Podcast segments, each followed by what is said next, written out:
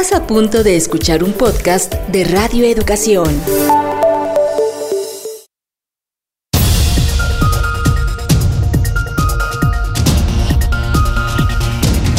Noticiarios Pulso. Noticiarios Pulso. Independencia editorial y pluralidad desde la radio pública. Radio pública. Información que gira en torno al mundo.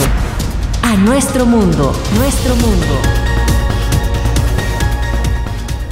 Bienvenidas, bienvenidos a este primer servicio informativo de los noticiarios Pulso en este martes 4 de mayo de 2021. Les saluda Alexia Cervantes en compañía de Francisco Muñoz. ¿Cómo estás Alexia? Amigas, amigos, así es, traemos la información lo más importante que se está generando en México y todo el mundo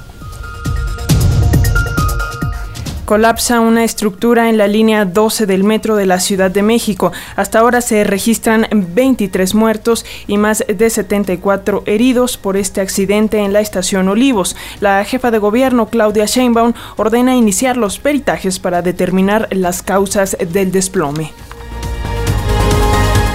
Autoridades capitalinas anuncian que tras el accidente en la línea 12 del metro operará una red emergente de movilidad integrada que dará apoyo a los usuarios. Esta mañana están operando 490 autobuses para cubrir el servicio.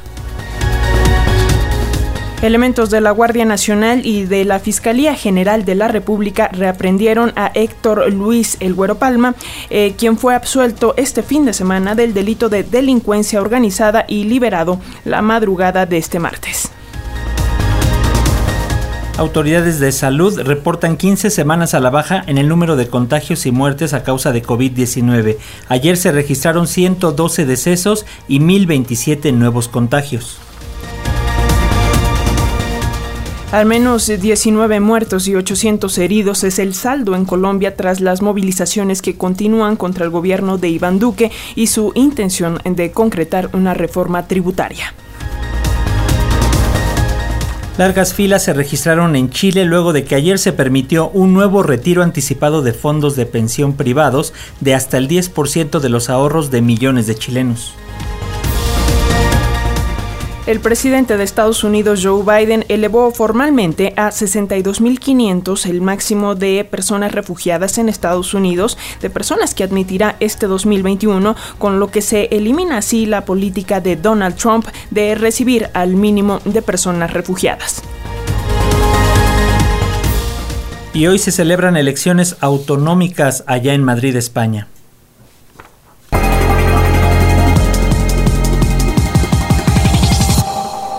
Al menos 23 personas han muerto y 74 resultaron heridas tras derrumbarse la viga de un puente del metro de la Ciudad de México anoche. Se trata de un tren de la línea 12 que circulaba entre las estaciones de Los Olivos y Tezonco. Los vagones se precipitaron sobre los vehículos que pasaban por debajo del puente en la avenida Tláhuac, según las imágenes de las cámaras de seguridad pública que captaron el momento del derrumbe. Hay que decir que en los últimos meses habitantes de la zona denunciaron en Facebook el deterioro de algunas de las estructuras del metro en este punto de la ciudad, lo que atribuyen al sismo de 2017. Al respecto, las autoridades han señalado que realizarán un peritaje para determinar las causas de este suceso y el ahora canciller Marcelo Ebrard se dijo a disposición de las autoridades. Recordemos que Marcelo Ebrard fue jefe de gobierno cuando se inauguró la referida línea 12 del metro. Y bueno, en este momento vamos a hacer contacto con nuestro compañero Carlos Calzada, quien nos tiene más información de lo ocurrido, también las declaraciones de la jefa de gobierno Claudia Sheinbaum y de Marcelo Ebrard, quienes estuvieron presentes en la conferencia matutina. Adelante, Carlos, te escuchamos. Hola, muy buenos del auditorio de Radio Educación. Pues sí, fue una noche trágica la que se registró en el sistema de transporte colectivo eh, el metro de la Ciudad de México, luego de que a las 22 horas con 25 minutos se registró la caída de una de las traves que van sobre Avenida Power de la línea 12, la línea dorada del sistema de transporte colectivo, se cayó esta trave y se cayeron dos eh, vagones junto con ella y bueno, pues se provocó inmediatamente una zona de caos por todo ese el suroriente de la Ciudad de México. Eh, durante pocos minutos después de que se registró este incidente, pues bueno, se empezaron a recabar los primeros testimonios de las personas que venían a bordo de este convoy de el metro. Vamos a escuchar el testimonio de uno de los heridos. No es que alguien me cayó, me, que me rompió, fue alguien, no fue él. yo estaba, estaba el barandal, entonces cuando se dentro, sentí que iba para abajo, que me sujeto con mi brazo, ah. pero alguien me llegó y me dio un... ¿Un golpe? Pues yo creo que fue una persona que se le cayó encima de usted.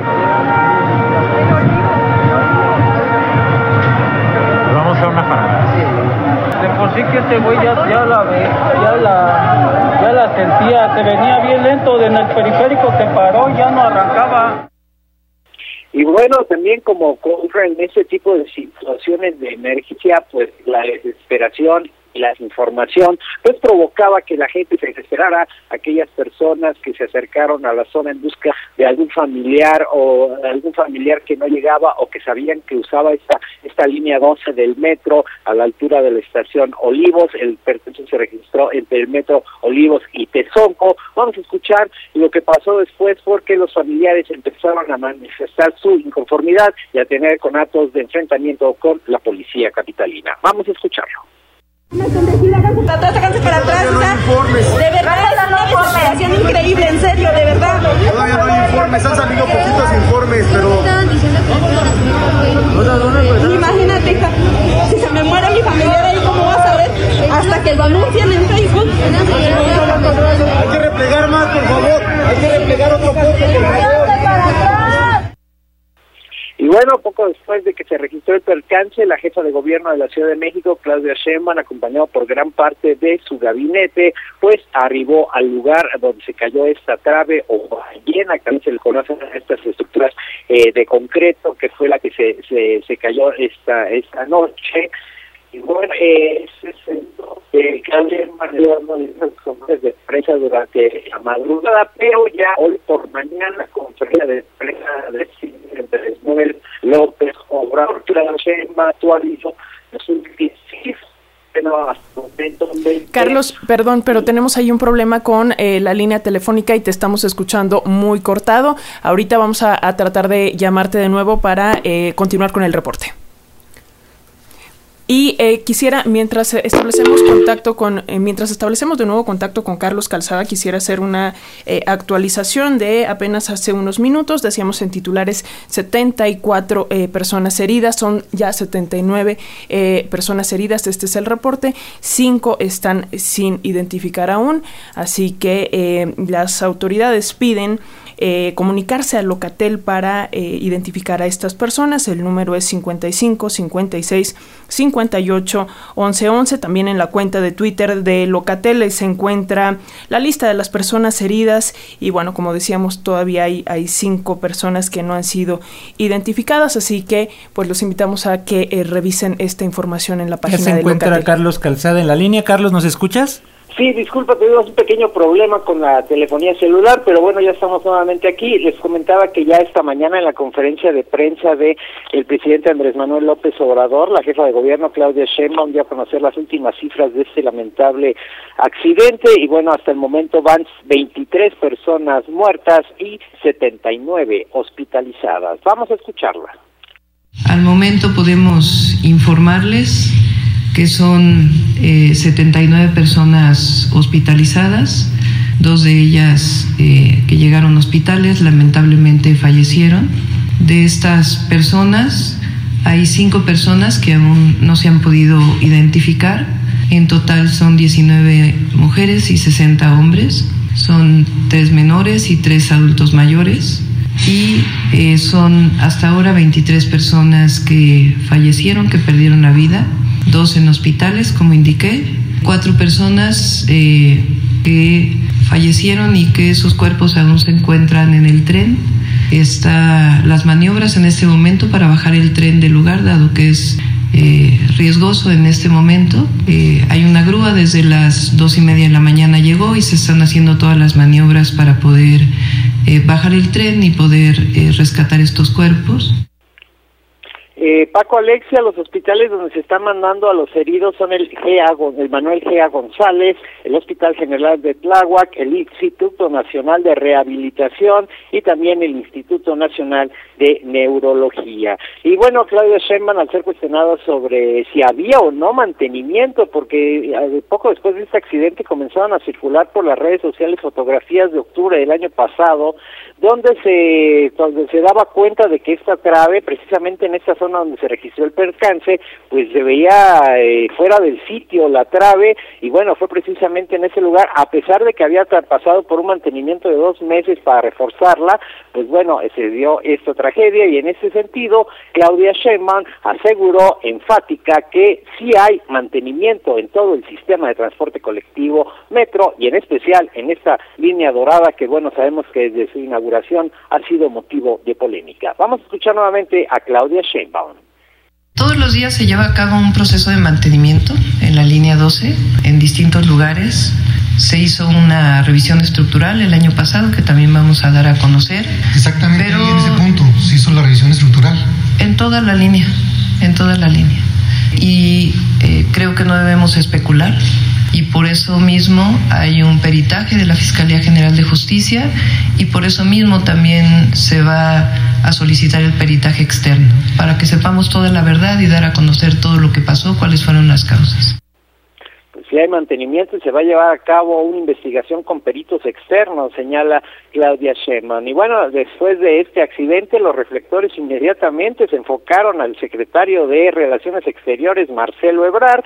Hay que recordar que esta línea 12 del metro se construyó y se inauguró cuando él era el jefe de gobierno de la Ciudad de México.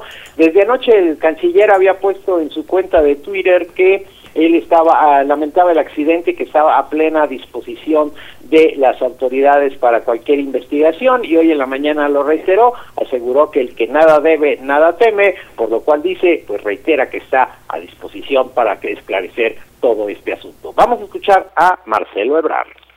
Y yo comparto la indignación que hay, celebro la posición que tiene la jefa de gobierno, que es esencialmente esclarecer qué ocurrió.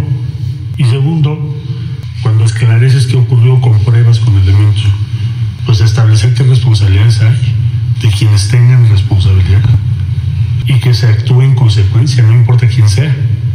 Y de mi parte, también lo señalé el de ayer, eh, ponerme a entera disposición de la autoridad o las autoridades correspondientes, como siempre lo he hecho, eh, a entera disposición, todo lo que sea necesario. Entiendo que hay muchas motivaciones de orden político, pero lo que importa son las tres cosas que acabo de decir. Respeto a las familias y a quienes fueron afectados. Les manifiesto mis condolencias, mi solidaridad personal sincera. Compartir la indignación de la sociedad por lo acaecido. Y tercero, ponerme a disposición de las autoridades eh, Paco Alex, el presidente Andrés Manuel López Obrador, pues también dio el pésame a los familia a las familiares de las personas que lamentablemente perdieron la vida en este accidente de la línea 12 del metro y bueno, aseguró que se van a llevar a cabo las investigaciones a fondo y sin miramientos. Vamos a escucharlo. Respaldamos su postura, se va a hacer una investigación a fondo sin miramientos de ninguna índole, buscando conocer la verdad, qué fue realmente lo que sucedió y a partir de ese dictamen se va a fincar la responsabilidad. No podemos, como aquí lo mencionó eh, Claudia, caer en el terreno de la especulación y mucho menos el de culpar sin tener pruebas. Pues bueno, Paco Alexis es parte de lo que ocurrió esta mañana y la noche uh, y, y, esta noche, pues, luego del percance en la línea 12 del metro, que como señalamos ya, pues son 23 las personas fallecidas y 79 los heridos. Y ya para concluir nada más en una de esas coincidencias trágicas que tiene la vida. Hace precisamente seis años eh, se registró otro percance cuando dio alcance un convoy a otro en la estación Oceanía de la línea 5 del metro y también en un día como hoy hace seis años se anunciaba que se podría tal vez cerrar la línea 12 del metro por problemas no solo en la parte elevada sino también en la parte subterránea que va desde el eje central hasta la hasta eh, toda esa parte también se anunciaba que podría cerrarse y bueno, en una de esas consecuencias trágicas se registra precisamente seis años después un nuevo percance ahora en la línea 12 del metro. Paco Alexia, el reporte. Muy bien, Carlos Calzada, vamos a mantenernos al tanto de todo lo que ocurre mientras hay este servicio provisional de transporte. Es lo que le cuestionaban a Claudia Sheinbaum si iba a haber algún costo por ese transporte. Dicen que en principio sí, aunque están viendo que los RTP sean gratuitos. Así es, va a ser este, está en su totalidad cerrada la línea 12 del metro, que recordemos que va de Tláhuac hasta Miscuac. Pues bueno, eh, Claudia Sheinbaum anunció que se están dando este esta, esta recorridos en, en transporte en los sistemas de autobuses y bueno, sí tiene costo, tiene costo de 5 pesos, pero como tú señalas, dice Claudia Sheinbaum que se está eh, se está analizando que el RTP pues no tenga costo para los usuarios en que se, verán afectados por este cierre que bueno, no se ha especificado hasta el momento cuándo se volvería a abrir eh, parcialmente la línea 12 del metro. Paco Alexia, el reporte esta mañana. Muy bien, Carlos, muchas gracias. Que tengan un excelente día. Igual.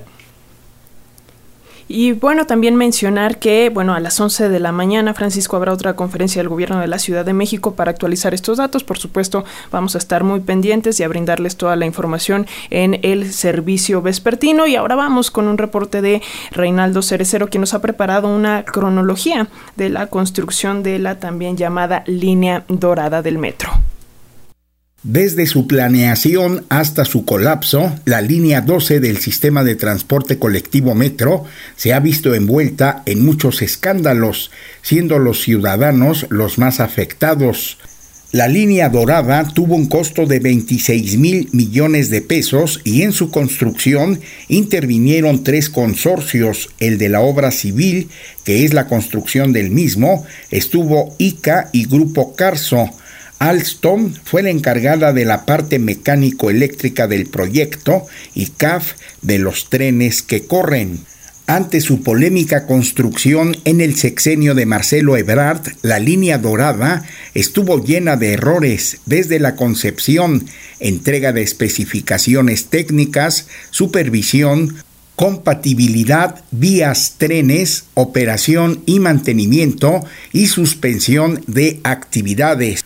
Fue hasta el 12 de marzo de 2014 cuando el sistema de transporte colectivo anunció que la línea 12 suspendería servicios en 11 de sus estaciones por problemas de construcción durante seis meses o hasta que se realicen los estudios, correcciones y mantenimiento necesarios para resguardar la seguridad de los usuarios.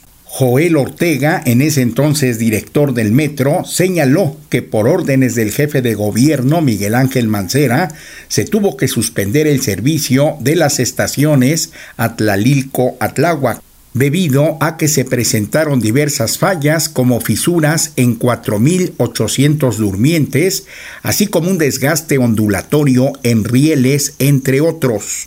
Ortega Cuevas dijo que los problemas de la llamada línea dorada que se inauguró el 30 de octubre de 2012 ya estaban presentes desde la apertura de la línea. Se suspenda la operación en el tramo elevado hasta que no se realicen las correcciones necesarias y se lleve a cabo una revisión exhaustiva por expertos internacionales. El metro contrató a la empresa francesa Sistra para que realizara un diagnóstico de la obra y el resultado fue que la línea dorada estaba enferma de por vida, por lo que solamente se podría mitigar su riesgo con mantenimiento preventivo y correctivo permanente. Las 11 estaciones cerradas por fallas de construcción fueron abiertas en su totalidad a finales de 2015. Sin embargo, en el 2017, seis estaciones de la línea 12 fueron cerradas debido a afectaciones registradas tras el terremoto del 19 de septiembre, el cual sacó a relucir una mala construcción de la obra, el descarrilamiento de un tren debido al desplazamiento de una trave derivó en la revisión del tramo elevado del sistema de transporte entre Culhuacán y Tláhuac. La revisión arrojó una columna dañada con grietas ubicada en el tramo Nopalera Olivos.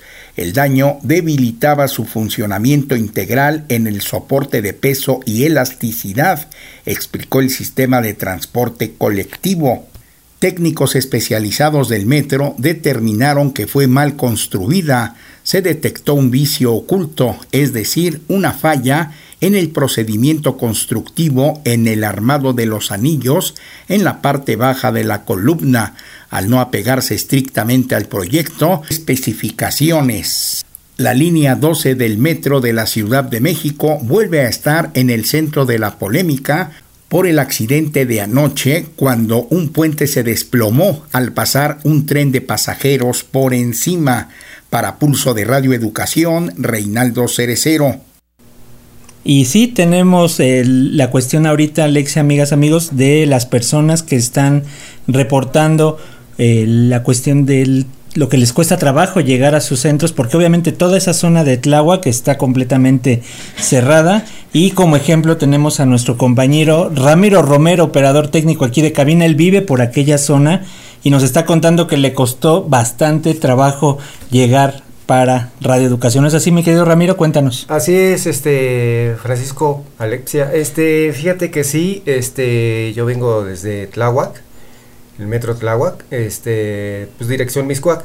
Este, sí, eh, yo me levanté temprano, este, yo la noche de ayer vi las noticias y bueno, este, muy asustado, ¿verdad? Pero bueno, este, sí me costó un poquito de trabajo venir aquí a mis labores.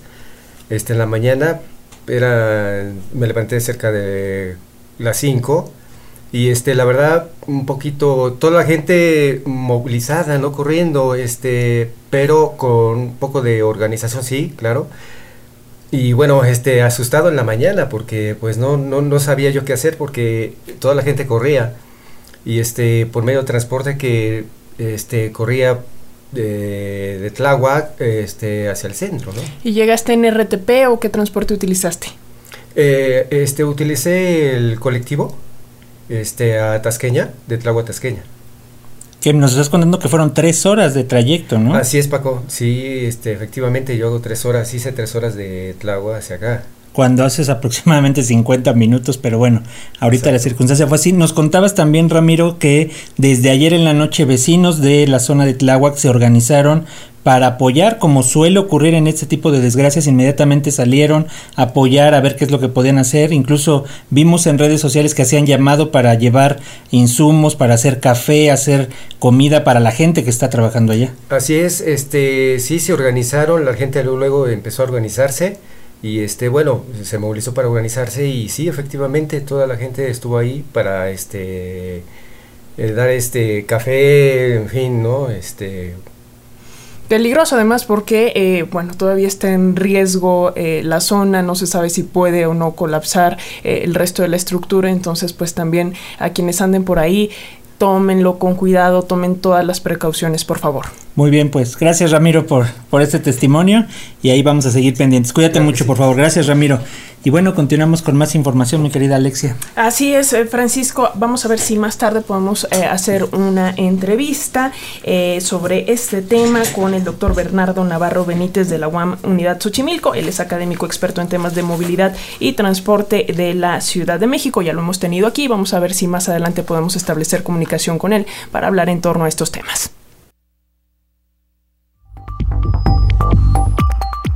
Y bueno, sobre el avance de la pandemia por COVID-19 en el país, ayer las autoridades de salud reportaron 15 semanas consecutivas con una tendencia a la baja en el número de casos y muertes por coronavirus.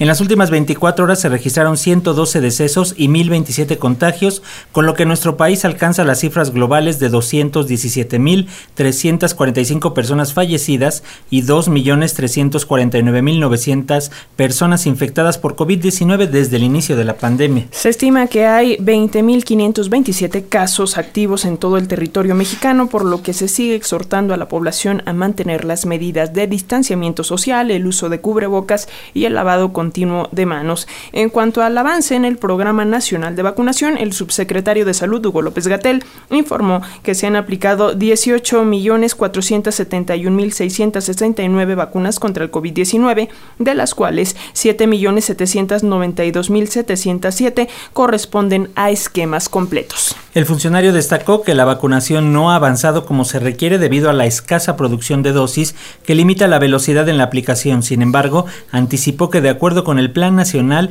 en la primera quincena de julio se habrán vacunado a 20% de la población, una cifra suficiente para bajar en 80% la mortalidad a causa del coronavirus. También señaló que se prevé que en el primer trimestre de 2022 todas las personas mayores de 16 años ya estén inmunizadas. Y en materia económica, analistas del Banco de México ajustaron al alza el crecimiento del Producto Interno Bruto para este 2021 al pasarlo de 4.5 a 4.8%, según la encuesta de expectativas del Banco Central, en la que participan 38 grupos de análisis y consultoría económica del sector privado nacional y extranjero. Se prevé un mayor crecimiento, pero también una mayor depreciación del dólar y una mayor inflación para el cierre de este 2021. Los analistas destacan que los factores que podrían obstaculizar este crecimiento son la gobernanza y las condiciones económicas internas. Analistas consultados por el Banco de México elevaron su expectativa de crecimiento para el Producto Interno Bruto al pasarla de 4.5 a 4.8%, con base en los resultados de la encuesta sobre las expectativas de los especialistas en economía del sector privado, los factores que podrían obstaculizar el crecimiento económico en el país en los próximos seis meses son los asociados con la gobernanza en un 44% y las condiciones económicas internas en un 40%, seguido de la incertidumbre política interna con un 18% de las respuestas de los expertos, así como la debilidad en el mercado interno con un 16% y la incertidumbre sobre la situación económica interna con un 15%, seguido de los problemas de inseguridad pública con un 11% de las respuestas y otros problemas de falta de Estado de Derecho en un 9%, además de la ausencia en el cambio estructural del país, la política de gasto público, la impunidad, la corrupción y la plataforma de producción petrolera. No obstante lo anterior, cuestionado sobre el clima de negocios en los próximos seis meses, la confianza es igual a la del mes anterior, de modo que el porcentaje de analistas que anticipan que este permeará igual continúa siendo preponderante. Para Pulso de Radioeducación, Verónica Martínez Chavira. Y en otros temas fue asesinado el, el periodista Benjamín Morales Hernández, fundador del sitio Noticias Shonoidac en el municipio de Sonoita. Familiares de Benjamín Morales lo reportaron como desaparecido el pasado 2 de mayo y su cuerpo fue localizado ayer por integrantes de la Fiscalía de, de Sonora en el municipio de General Plutarco Elías Calles. Cabe destacar que Benjamín Morales había denunciado en una transmisión de su canal amenazas anónimas tras su cobertura a las campañas electorales en ese estado. Pulso Electoral 2021.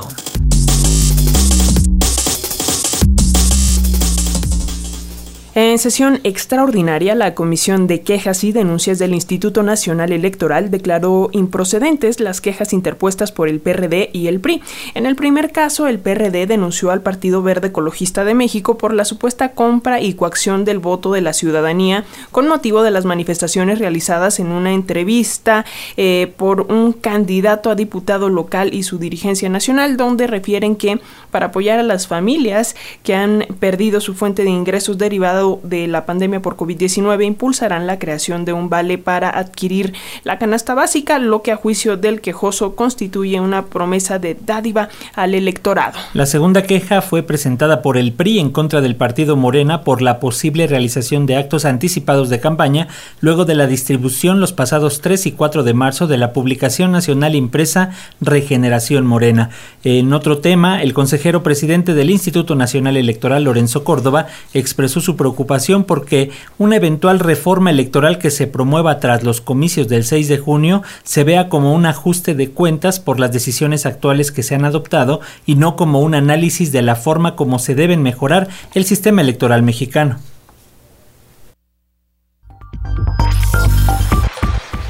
Elementos de la Agencia de Investigación Criminal reaprendieron a Héctor Luis Palma Salazar, ex líder del cártel de Sinaloa, por un nuevo mandato judicial girado por un juez que lo requiere. Hace algunas horas, al llegar en un vehículo blindado bajo un fuerte dispositivo de seguridad a las instalaciones de la Subprocuraduría Especializada en Investigación en Delincuencia Organizada en la colonia Guerrero, fue nuevamente detenido, pese a que un juzgado de Jalisco lo dejó absuelto de las acusaciones de delincuencia organizada, delito por el cual estuvo recluido desde el año 2016 en el penal de máxima seguridad del Altiplano. Recordemos que el Güero Palma fue uno de los fundadores del cártel de Sinaloa junto con Joaquín El Chapo Guzmán, quien también se encuentra preso en los Estados Unidos. En los años 90, Palma fungía como lugarteniente de Miguel Ángel Félix Gallardo, fundador del cártel de Guadalajara. El gobernador de Tamaulipas, Francisco Javier García Cabeza de Vaca, exhibió a través de Twitter documentación fiscal de la compraventa de un departamento en la Ciudad de México, transacción por la que se le acusa de evadir impuestos. Calificó como falsas acusaciones los señalamientos de la Unidad de Inteligencia Financiera de la Secretaría de Hacienda en relación a la operación de financiamiento del departamento que forma parte del expediente acusatorio por el que fue desaforado el pasado 30 de abril por la Cámara de diputados. El viernes de la semana pasada, el Pleno de la Cámara determinó la existencia de elementos de prueba suficientes para retirarle el fuero constitucional al gobernador de Tamaulipas, con lo que quedaría a disposición de las autoridades judiciales. Tras esta determinación, personal de la Cámara de Diputados entregó la notificación del dictamen aprobado de desafuero contra el gobernador Francisco García Cabeza de Vaca al Congreso de Tamaulipas. El coordinador de Morena en el Senado, Ricardo Monreal, señaló que tras el desafuero del gobernador de Tamaulipas, Francisco García Cabeza de Vaca, el siguiente paso sería que la Fiscalía General de la República gire una orden de aprehensión y notificación roja para localizarlo y detenerlo, mientras que el Congreso Estatal debe nombrar a un mandatario sustituto, destacó el senador morenista. En Tamaulipas, la Fiscalía General de la República debe solicitar al juez la orden de aprehensión o de presentación y enviar la notificación roja para localizar y detener al gobernador Francisco Javier García Cabeza de Vaca con fines de extradición. El senador Ricardo Monreal, coordinador parlamentario de Morena, consideró que el Congreso del Estado tiene que acatar la resolución de la federal y nombrar a un gobernador sustituto hizo un llamado para la reconducción institucional del caso y recordó que declarar la desaparición de poderes en una entidad federativa es facultad del Senado de la República. A través de la Interpol emitir una ficha roja para su detención y para eh, enviarlo al país a responder de las presuntas conductas antijurídicas. El presunto responsable tiene el control del Congreso, tiene la mayoría legislativa. El presidente de la Junta de Coordinación Política del Senado expuso que si el Congreso local se niega a aceptar la resolución de la Cámara de Diputados, estaría en desacato frente a un órgano federal de mayor jerarquía. Para Pulso de Radio Educación, Reinaldo Cerecero. En los primeros dos años del gobierno del presidente Andrés Manuel López Obrador, la Secretaría de la Defensa Nacional recibió 662 quejas ante la Comisión Nacional de los Derechos Humanos, lo que representa una reducción de 53% con respecto a las 1.406 denuncias presentadas contra la institución durante el primer bienio de Enrique, bienio de Enrique Peña Nieto. De enero de 2013 al 30 de noviembre de 2020, la Sedena recibió 3.000 1.799 quejas por presuntas violaciones a los derechos humanos, aunque solo 30, eh, es decir, el 0.78%, terminaron en recomendaciones por parte de la CNDH. Durante la actual administración, la Secretaría de la Defensa Nacional recibió 662 quejas por presuntas violaciones a los derechos humanos cometidas por integrantes del ejército mexicano. De acuerdo con la dependencia de 2013 a noviembre de 2020, la institución castrense recibió 3.779 quejas por presuntas violaciones en que incurrieron elementos según la Comisión Nacional de Derechos Humanos en base al programa de derechos humanos de la Sedena 2021-2024, durante 2019 recibió 421 quejas lo que representa un aumento de 16.2% con respecto a igual periodo de 2018. De las 662 quejas recibidas por Sedena fueron por tortura, cateos ilegales, privación de la libertad, uso excesivo de la fuerza, desaparición forzada y agresión sexual, entre otras más. Para Pulso de Radioeducación, Carlos Godín Estelles. Opinión y análisis de los hechos noticiosos. Una mirada diferente con Maite Azuela. Y como todos los martes tenemos ya el comentario de la maestra Maite Azuela. Hoy tenemos el viaje del Ejército Zapatista a Europa. ¿Cómo estás Maite? Bienvenida.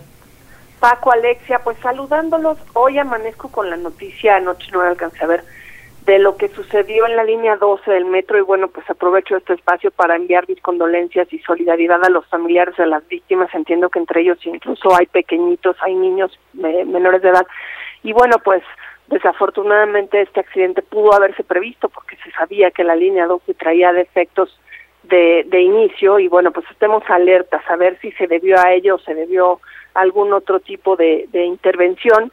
Por lo pronto, pues como, como lo, lo elegí desde ayer, quiero hablar de este viaje que me parece épico de alguna manera, casi de cuentos si vemos las imágenes. Eh, es muy simbólico porque eh, pues los zapatistas decidieron viajar desde Isla Mujeres en el Caribe mexicano hacia Europa.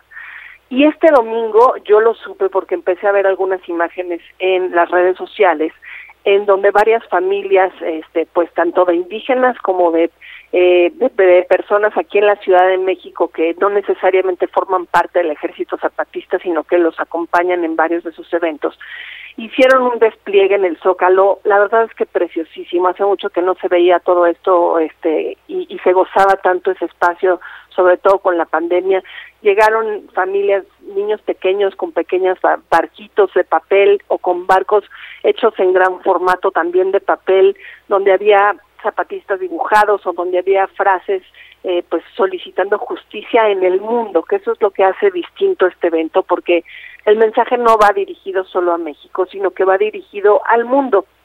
El diario El País cita al subcomandante Moisés, que está al frente de este movimiento, y la cita que, que pone al inicio del, del reportaje que hace sobre este, pues ahora sí que esta decisión de partir en barco hacia Europa, es que el comandante Moisés se dirige a la prensa diciendo, de México no voy a hablar porque el capitalismo está en el mundo y queremos saber cómo están los otros mundos.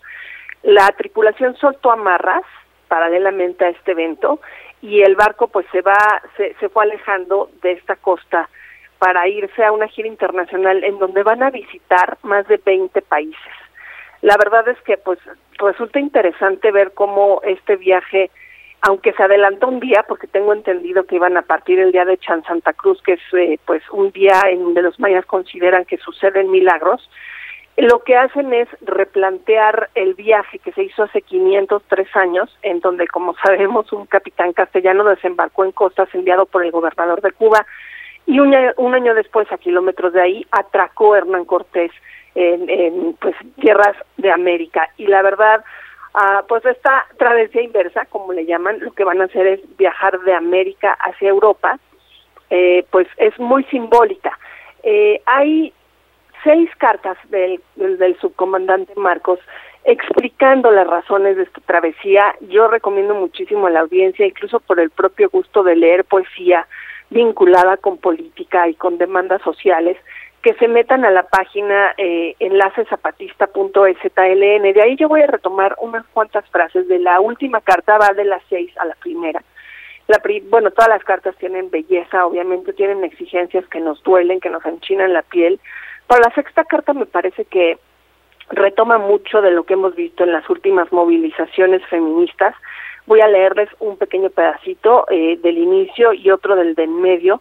Dice, durante estos meses previos hemos establecido contacto entre nosotras, nosotros, por diversos medios. Somos mujeres, lesbianas, gays, bisexuales, transgénero, transvestis, transexuales, intersexuales, queer y más.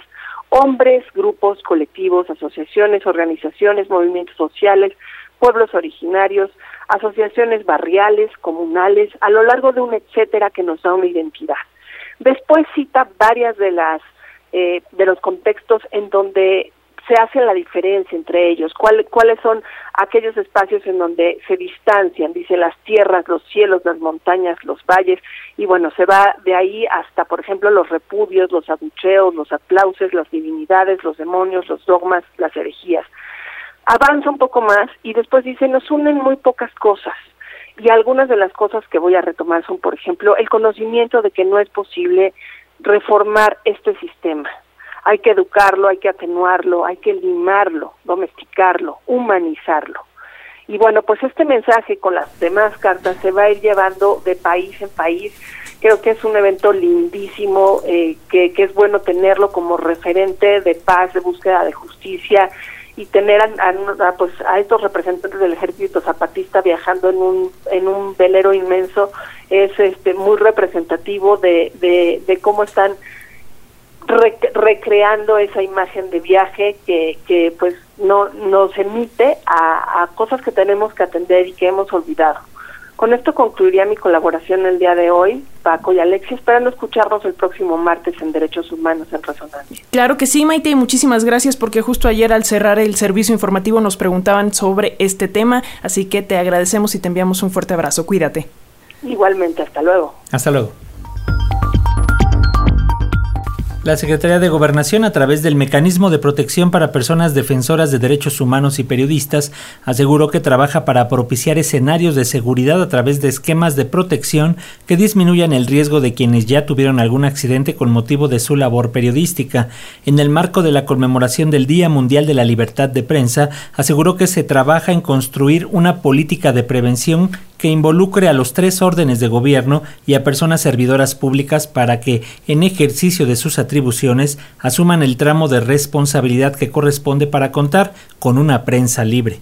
En el marco de la conmemoración del Día Mundial de la Libertad de Prensa, la Subsecretaría de Derechos Humanos, Población y Migración de la Secretaría de Gobernación, a través del Mecanismo de Protección para Personas Defensoras de Derechos Humanos y Periodistas, resaltó que se trabaja para propiciar escenarios de seguridad por medio de la implementación de esquemas de protección que disminuyan el riesgo de quienes ya tuvieron algún incidente con motivo de su labor además de construir una política de prevención que involucre a los tres órdenes de gobierno y a personas servidoras públicas para que en ejercicio de sus atribuciones asuman el tramo de responsabilidad que corresponde para contar con una prensa libre. Así lo manifestó el subsecretario de Derechos Humanos, Población y Migración de la CEGOV, Alejandro Encinas Rodríguez. No hay resignación alguna,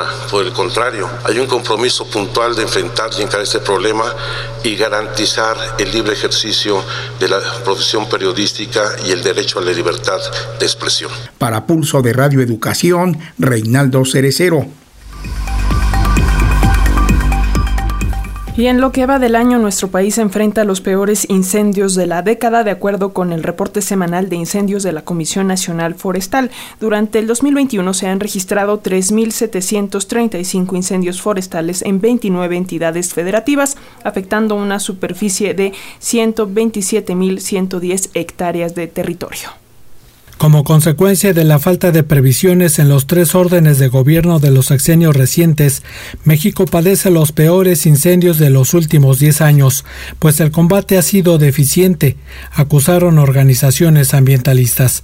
Señalaron que esta situación deja ver la necesidad urgente de adoptar una política pública de manejo del fuego que considere las nuevas condiciones climáticas y la enorme riqueza biológica y cultural de nuestro país. Agrupaciones como Greenpeace, Pronatura, el Centro Mexicano de Derecho Ambiental y el Consejo Civil Mexicano para la Silvicultura Sostenible, entre varias más, indicaron que a lo largo de este año se han registrado 3.735 incendios forestales en 29 entidades federativas, para afectar una superficie de 127.110 hectáreas. En la mayoría de los ecosistemas, los incendios forestales ocasionaron ya enormes daños, generaron pérdidas económicas y afectaciones a comunidades rurales que dependen dependen del cultivo en la tierra para subsistir, impactos negativos a la salud de las personas e incluso cobraron vidas humanas. Es de lamentar que el problema se agravó en los últimos años debido al cambio climático global y perjudicó aún más a México por el desmantelamiento de las instituciones ambientales encargadas de diseñar e implementar acciones de mitigación y adaptación al cambio climático. Para Pulso de Radio Educación, Martín Marcos Velasco. ¿Ya tienes nuestro WhatsApp?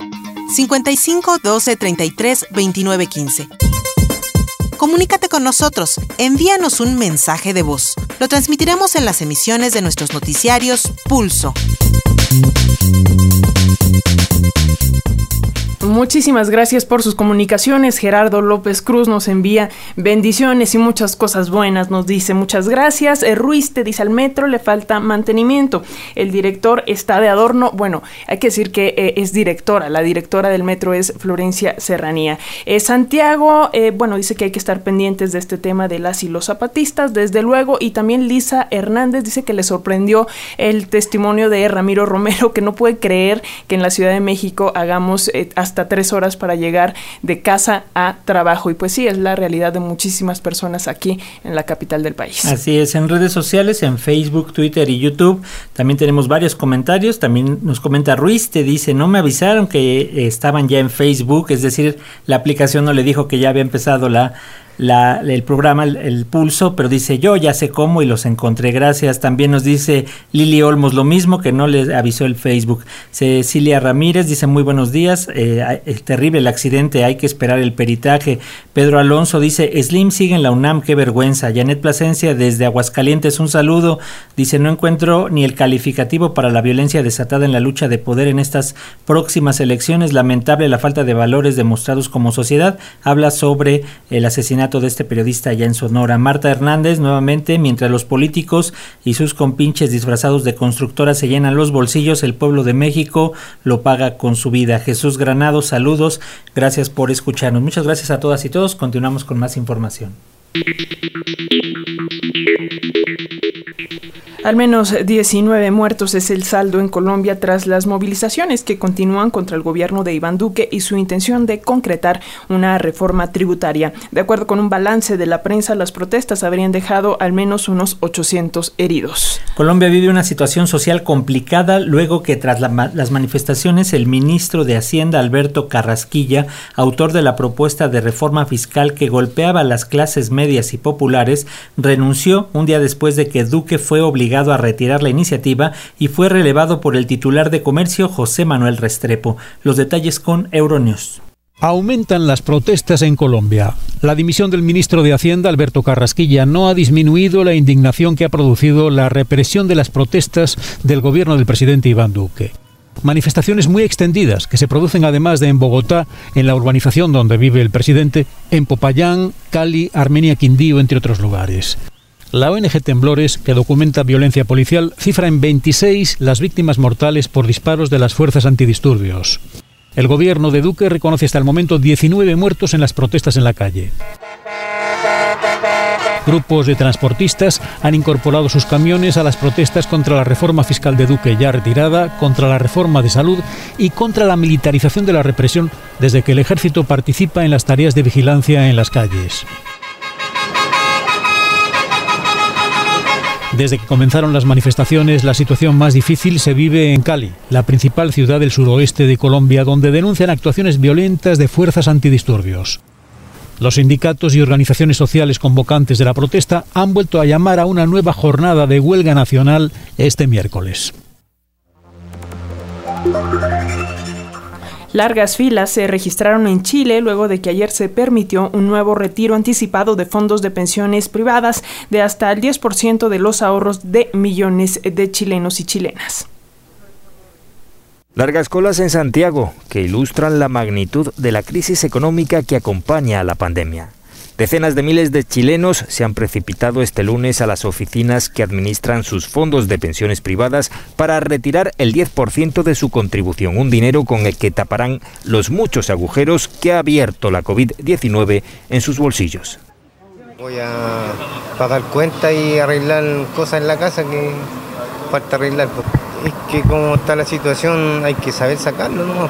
Porque como te digo, Igual yo creo que el Estado debería darte una pensión de gracia a los que no tienen nada. O sea, uno yo igual tengo varios años más para trabajar y para imponer, pero para la gente que no tiene, tiene que saber sacarlo ¿no? Soy ya pensionado y lo retiro porque la plata no me alcanza con lo que saco de pensión. Y con esa plata que estoy haciendo yo no me alcanza y yo por eso retiro el 10% para poder vivir, sobrevivir, no vivir, sobrevivir. Es la tercera vez desde que comenzó la pandemia que el Congreso chileno permite la retirada de estos ahorros previsionales obligatorios que implantó la dictadura de Augusto Pinochet, instaurando un controvertido sistema de pensiones en el que quienes más ganan son las empresas que lo administran. El gobierno de Sebastián Piñera se oponía a la retirada de fondos, pero desistió tras el rechazo del Tribunal Constitucional a su impugnación al proyecto de ley. El presidente de Estados Unidos, Joe Biden, elevó formalmente a 62.500 el máximo de refugiados que Estados Unidos admitirá este 2021. La decisión es tomada después de enfrentar críticas por su demora en reemplazar el tope de 15.000 establecido por el expresidente Donald Trump, la cifra más baja de refugiados en la historia de aquel país. El mes pasado, Biden amplió los criterios de elegibilidad para las reubicaciones de personas, lo que eliminó un obstáculo para el ingreso de personas refugiadas a Estados Unidos que impuso Trump, pero en un principio no elevó el tope anual y sus asesores dijeron creer que no era necesario incrementarlo. Biden enfrentó agudas críticas por no dar al menos el paso simbólico de autorizar el ingreso de más refugiados a Estados Unidos este año y rápidamente revirtió su posición. En un comunicado, el gobernante demócrata sostuvo que el nuevo límite borra la cifra históricamente baja establecida por la administración anterior y añadió que dicho tope no reflejaba los valores de Estados Unidos como nación. 5 millones 100 mil madrileños acudirán hoy a las urnas para elegir a un nuevo gobierno autónomo y a los 136 parlamentarios de la Asamblea Regional. Será un mandato de dos años, dado que se trata de elecciones anticipadas de acuerdo con la legislación. Isabel Díaz Ayuso, presidenta y candidata derechista del Partido Popular, parte eh, como favorita, parte como favorita y su principal Ángel Gabilón, su principal rival Ángel Gabilondo del Partido Socialista Obrero Español está 20 puntos detrás según los sondeos. El presidente del gobierno, el socialista Pedro Sánchez, se involucró en la campaña de su partido, el PSOE, en un intento por doblegar una plaza que lleva 26 años de gobiernos de derecha. Concurren seis partidos con posibilidades. El Partido Popular, que podría rozar la mayoría absoluta y duplicar sus resultados de hace dos años al pasar de 30 a 60 o más escaños. El PSOE, que quedará, según sondeos, con 28 escaños. El tercero es la cual Coalición Ciudadana Más Madrid, que surgió de una gran decisión de Podemos. Su candidata Mónica García es una trabajadora sanitaria de 45 años que ha defendido los servicios públicos y ha sido la voz más escuchada de la oposición durante la legislatura y la campaña. Le siguen la extrema derecha populista Vox, que obtendrá entre 10 y 15 curules y podría ser crucial para la formación del nuevo gobierno. Radio Educación presentó Noticiarios Pulso. Noticiarios Pulso. Independencia editorial y pluralidad desde la radio pública. Radio pública. Información que gira en torno al mundo. A nuestro mundo. Nuestro mundo. Ya nos vamos, pero quiero decirles que trabajamos para ustedes en la redacción Aida Aguilar, la coordinación nacional de Ángeles Medina, la coordinación internacional y realización de Manuel Mora. En la edición y grabación de las notas Fortino Longines, las redes sociales Roberto Hernández y Tania Nicanor, los controles técnicos hoy Ramiro Romero y nos despedimos este día Alexia Cervantes y Francisco Muñoz. Muchas gracias.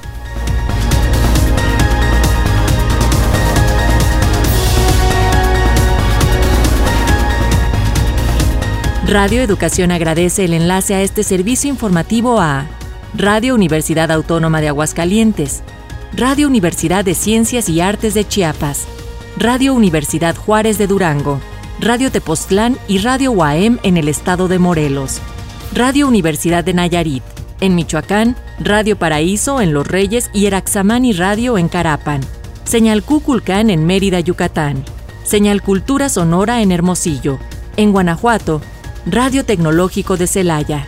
En Guerrero, Radio Ometepec e Iguala Radio.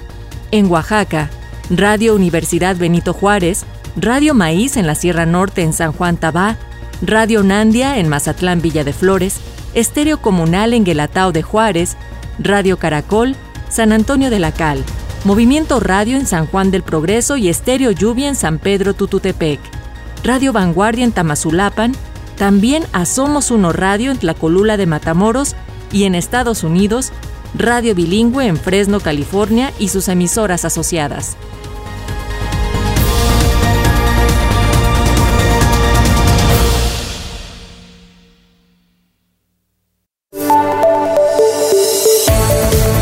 Si quieres escuchar diariamente todos nuestros servicios informativos, acércate a Radio Educación Visita www.radioeducacion.edu.mx. Vibra la radio pública.